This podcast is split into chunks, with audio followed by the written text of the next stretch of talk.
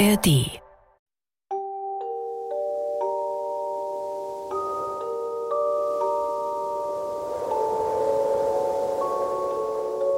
Zur Winterszeit, als einmal ein tiefer Schnee lag, musste ein armer Junge hinausgehen und Holz auf einem Schlitten holen.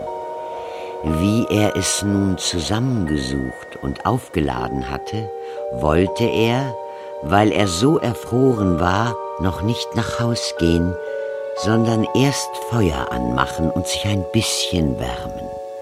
Da scharrte er den Schnee weg, und wie er so den Erdboden aufräumte, fand er einen kleinen goldenen Schlüssel. Nun glaubte er, wo der Schlüssel wäre, müsste auch das Schloss dazu sein, grob in der Erde und fand ein eisernes Kästchen.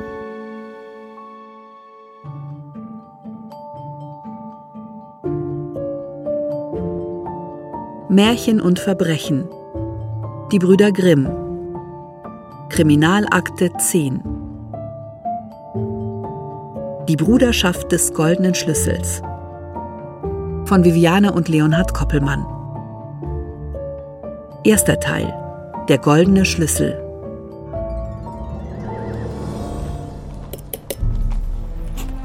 Kassel, den 8. November. Seit der Aufnahme unserer Tätigkeit als Aufklärer haben unser lieber Bruder Wilhelm und ich bereits einige Male die zweifelhafte Ehre gehabt, die unterschiedlichsten Kriminalfälle lösen zu dürfen.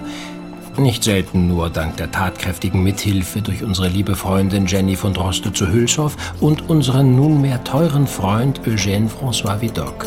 Was ich nun im Begriff bin niederzuschreiben, hat mein Weltbild nachhaltig erschüttert und lässt mich an allem, was mir lieb und teuer ist, zweifeln.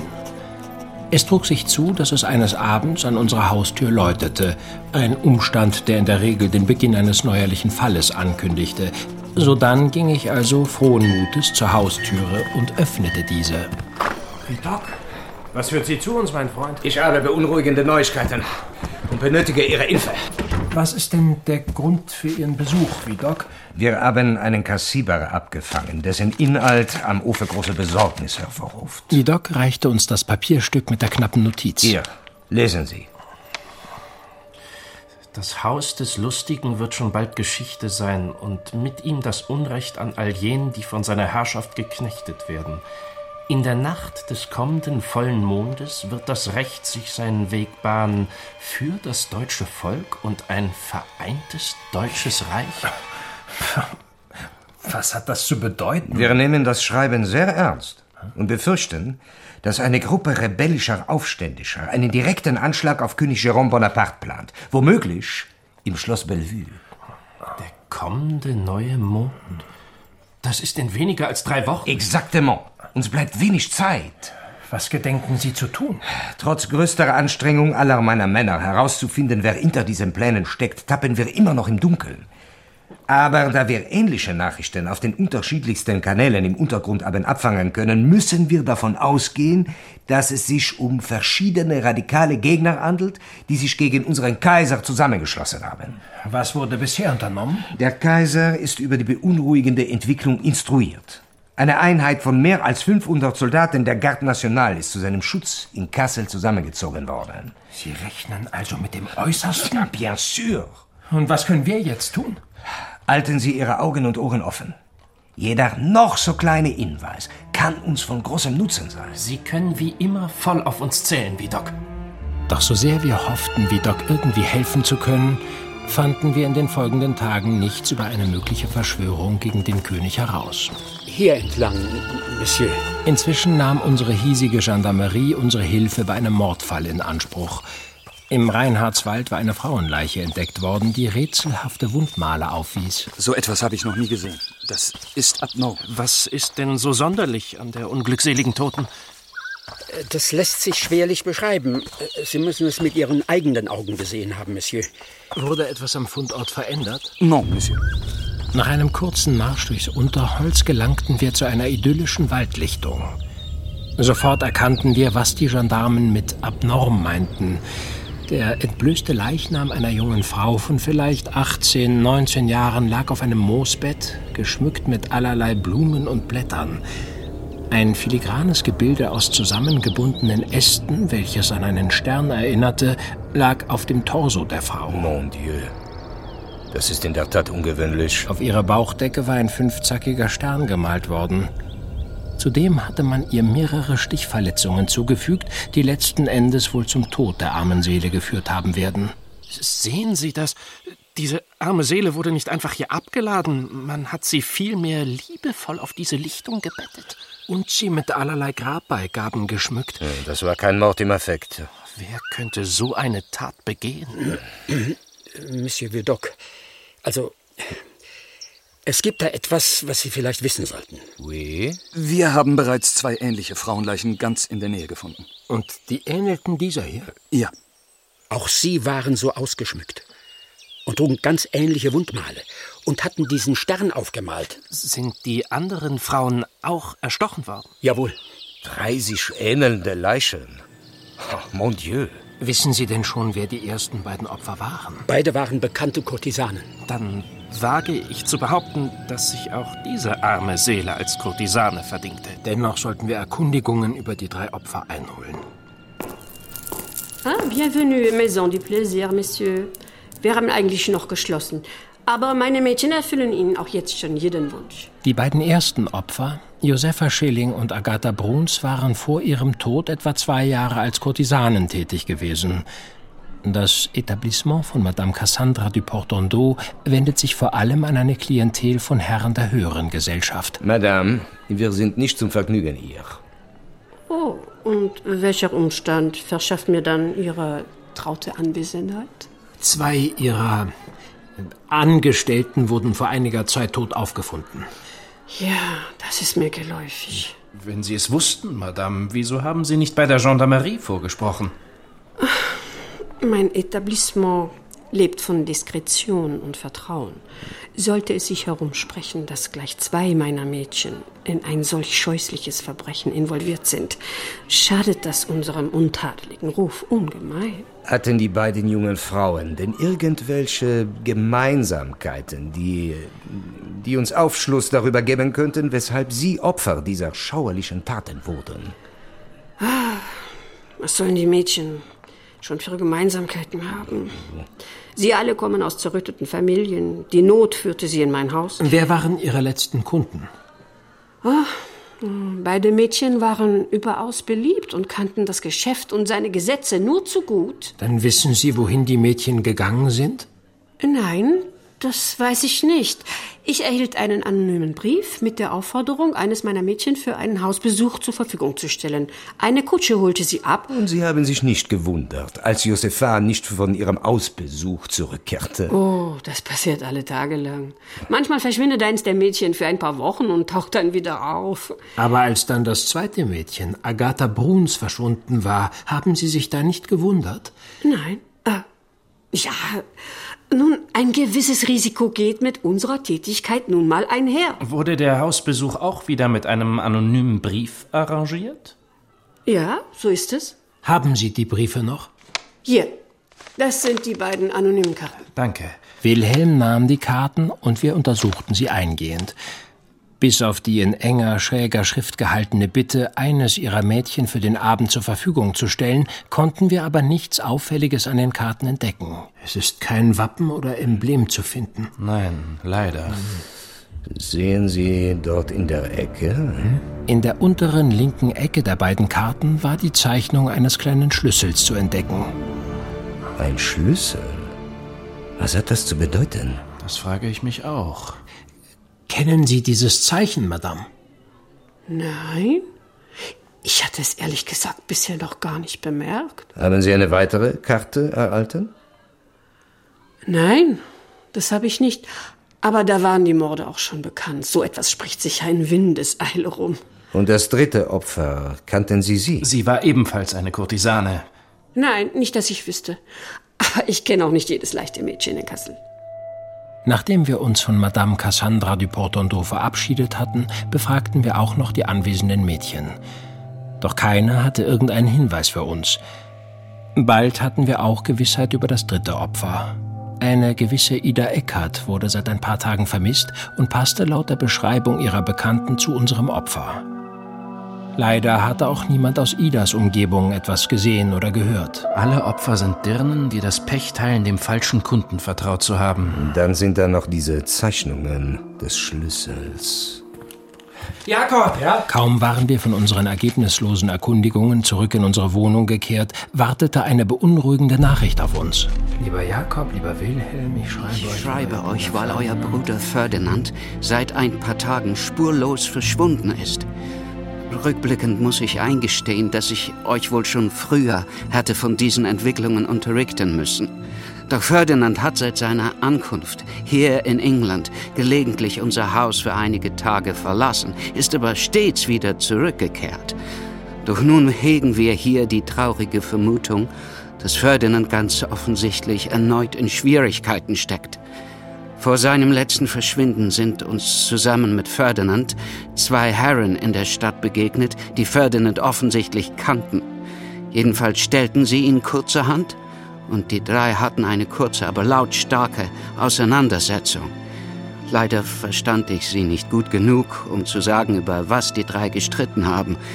Ferdinand tat alles vor uns als Verwechslung ab, und wir beließen es dabei. Doch dann verschwand der junge Herr zwei Tage später spurlos. Liebste Jenny, ich wende mich an dich mit einer dringenden Bitte. Erneut hat es ganz den Anschein, dass unser Bruder Ferdinand in Schwierigkeiten steckt. Ob er wieder seine alten Kontakte zur schwarzen Schar aufgenommen hat, wissen wir nicht. Aber er ist vor etwa zwei Wochen aus seinem Exil in England verschwunden. Und vor ein paar Tagen meinte ich, ihn vor unserem Haus gesehen zu haben. Doch anstatt zu uns zu kommen, ist er davongelaufen. Es ist anzunehmen, dass er sich in großer Gefahr befindet. Ich bitte dich daher, ob du dich vielleicht diskret bei deinem Onkel Werner Moritz Maria Graf von Haxthausen erkundigen könntest, ob er aus dem Umfeld seiner alten Tugendbundkameraden etwas über Ferdinand vernommen hat. Jeder noch so kleine Hinweis kann von großem Nutzen sein. In großer Verbundenheit, dein Jakob. Was, wenn ihn seine alten Mitstreiter ausfindig gemacht haben und jetzt Rache für den Verrat üben wollen? Sie können in dieser Sache auf mich zählen, meine Herren. Am nächsten Morgen unterrichteten wir auch Vidocq über die neuesten und besorgniserregenden Entwicklungen zu Ferdinands ominösem Verschwinden. Aber Gott behüte, Ihr Bruder hat etwas mit den Anschlagsplänen auf den König zu tun. Und gibt es neue Entwicklungen im Zusammenhang mit dem geplanten Anschlag? In der Tat. Wir konnten einen weiteren Brief abfangen und nehmen nach einer eingehenden Analyse an, dass sich darin Hinweise finden, die einen Bezug zur Freimaurerei nahelegen. Und was gedenken Sie mit dieser Information zu tun? Wir würden Sie gerne in eine solche Loge einschleusen, damit Sie sich dort einmal diskret umhören. Aber da kann man doch nicht so einfach eintreten. Nein, Sie müssen schon von einem Mitglied vorgeschlagen werden. Aber wir kennen niemanden. Doch. Einer Ihrer wichtigsten Vertrauten am Ofe ist ein führendes Mitglied der Loge in Kassel. Nach der wöchentlichen Staatsratssitzung sprachen wir die betreffende Person an.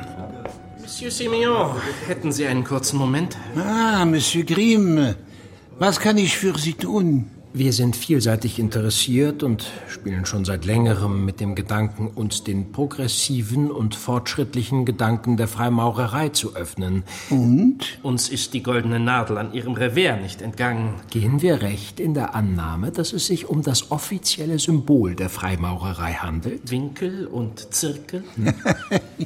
Sie haben überaus scharfsinnige Schlüsse gezogen. Dann können wir uns durch Ihren Einfluss einen Eintritt in Ihre Loge erhoffen? Monsieur, wir wären überaus angetan, zwei so formidable und musterhafte Geister in unserem Kreis willkommen zu heißen. Und da ich in aller Bescheidenheit bemerken darf, dass ich Großmeister der Mutterloge von Kassel, der große Orient des Königreichs Westfalen bin, wäre es mir ein Vergnügen, Sie unserem erlauchten Kreise zur Einladung vorzuschlagen. Wie genau verläuft so eine Aufnahme in eine Freimaurerloge? Wenn alle Mitglieder sich für eine Einladung aussprechen, erfolgt diese ganz offiziell. Sie werden dann bei einem der Mitglieder zu einem ersten ungezwungenen Kennenlernen eingeladen. Im Anschluss daran wird über eine Aufnahme in die Loge abgestimmt. Aber ich versichere Ihnen, dass dies in Ihrem Fall eine reine Formsache sein wird.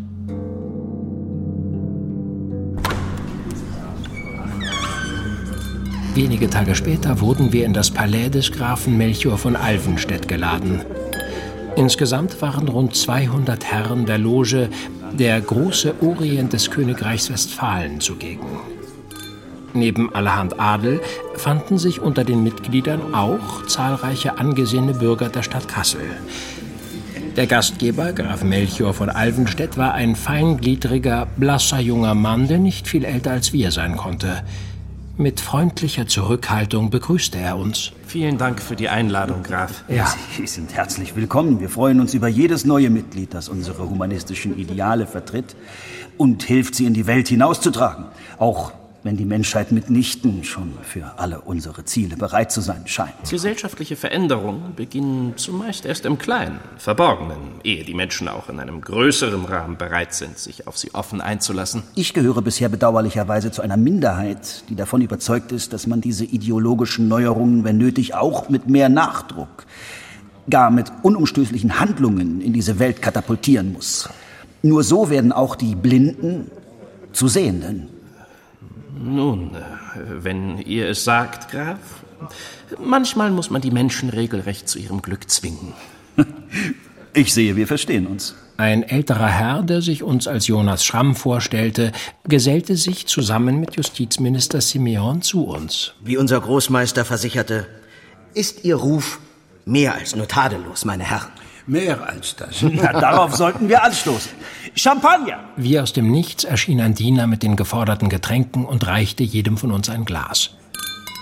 Wilhelm erstarrte für einen Augenblick, als er die Gravur auf dem Kelch entdeckte. Jakob, der Stern. Auch mir war der fünfzackige Stern nicht entgangen.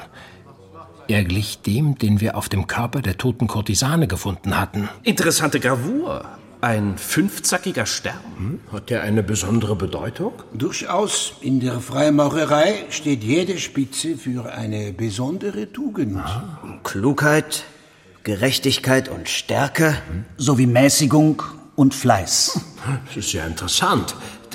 Allerdings hat das Pentagramm auch noch andere Bedeutungen. Im Volksglauben dient es als Abwehrzeichen gegen Dämonen. Aber damit hat die Freimaurerei ja nun gerade nichts zu schaffen. Wir streben im Sinne der Aufklärung eine endgültige Loslösung jeglichen Aberglaubens und der Förderung des Fortschritts an. Und was genau wird von uns erwartet, um Mitglied zu werden? Ja. Im Anschluss an diesen kleinen Umtrunk verabschieden wir Sie und stimmen darüber ab, ob Sie in unserer Loge aufgenommen werden. Diese muss einstimmig erfolgen. Daraufhin erfolgt eine Einladung zum offiziellen Aufnahmezeremoniell und alles weitere erfahren Sie dann zum gegebenen Zeitpunkt. Wenig später begaben wir uns also auf den Heimweg. Die Mitglieder der Loge wirkten allesamt wie rechtschaffene moderne Männer auf uns. Jeder, mit dem wir gesprochen hatten, schien tief mit den Idealen der Freimaurerei verbunden zu sein. Daher überraschte es uns nicht, dass wir keinerlei Anhaltspunkte über die Zusammenarbeit der Logenmitglieder mit den potenziellen Attentätern finden konnten. allerdings bleibt die Frage offen, was es mit dem Pentagramm auf sich hat. Sie vermuten einen Zusammenhang mit den Morden an den Kurtisanen? Das halte ich für völlig abwegig. Eher handelt es sich dabei um eine okkulte Verwendung des Pentagramms. Das heißt, die drei Frauen sind vielleicht Opfer religiös motivierter Rituale geworden. Wenige Tage später wurden wir erneut in den Reinhardswald gebeten. Eine weitere Frauenleiche. Sie lag in einer Lichtung unweit der anderen Fundorte. Wie Sie sehen, meine Herren. Entsprechen die Wundmale denen, die wir auch bei Ida Eckert gesehen haben. Und bei den ersten beiden Frauenspersonen. Wissen wir schon, wer die bedauernswerte Frau ist? Ist sie auch eine Kurtisane?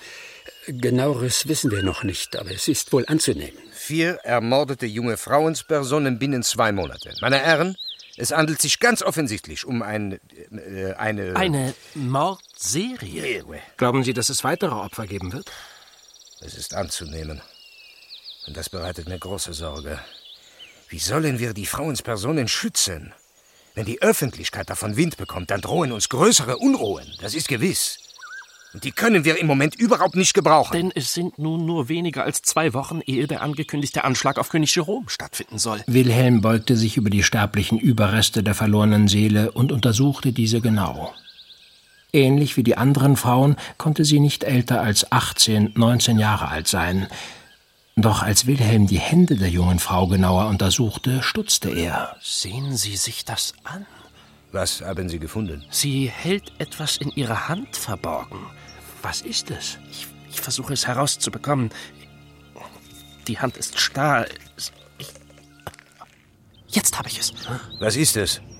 Ein Schlüssel. Ein goldener Schlüssel. Äh, zeigen Sie mal er. Wilhelm reichte wie Doc einen kleinen, grazilen, goldenen Schlüssel, dessen Kopf aufwendige Verzierungen aufwies. Den fünfzackigen Stern. Wieder der Stern. Die beiden Gendarmen, die uns bereits zu dem Fundort von Ida Eckert begleitet hatten, tauschten seit Wilhelms Entdeckung unbehagliche Blicke. Wilhelm, wie Doc und mir war das nicht unbemerkt geblieben. Wir sind uns doch einig. Sollten eben solche Schlüssel bei den anderen Opfern gefunden worden sein, könnte dies von unschätzbarem Wert für die Lösung dieser Mordreihe sein. Es ist so. Bei den anderen Frauen wurden auch solche Schlüssel gefunden. Äh, nicht wahr, Pierre? Unwillig kramte der angesprochene Gendarm eine Kette hervor mit drei identischen goldenen Schlüsseln. Hier. Das ist ja ungeheuerlich. Monsieur, das. das. War bestimmt ein Versehen. Nicht wahr, meine Herren? Ja, ja, ganz genau. Pierre und ich, wir wollten das schon längst melden. Naturellement. Ich hoffe nur, das waren die einzigen Hinweise, die Sie vergessen haben zu melden, Monsieur. Ich versichere es Ihnen, Monsieur Vidocq. Vier identische Schlüssel.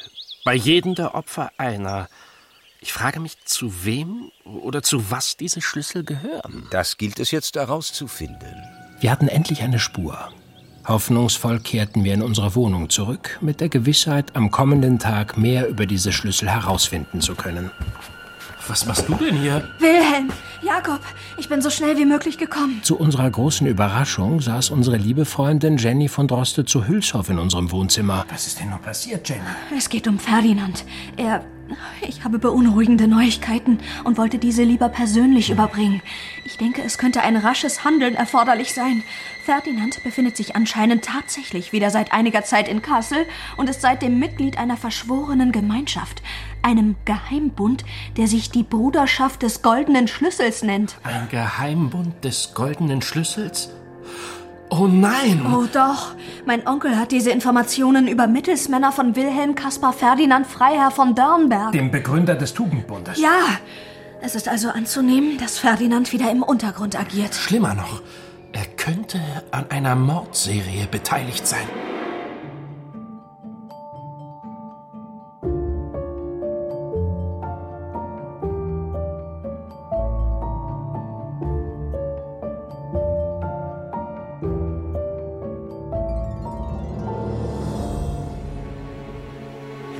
Schlüssel nur passt, dachte er. Es sind gewiss kostbare Sachen in dem Kästchen.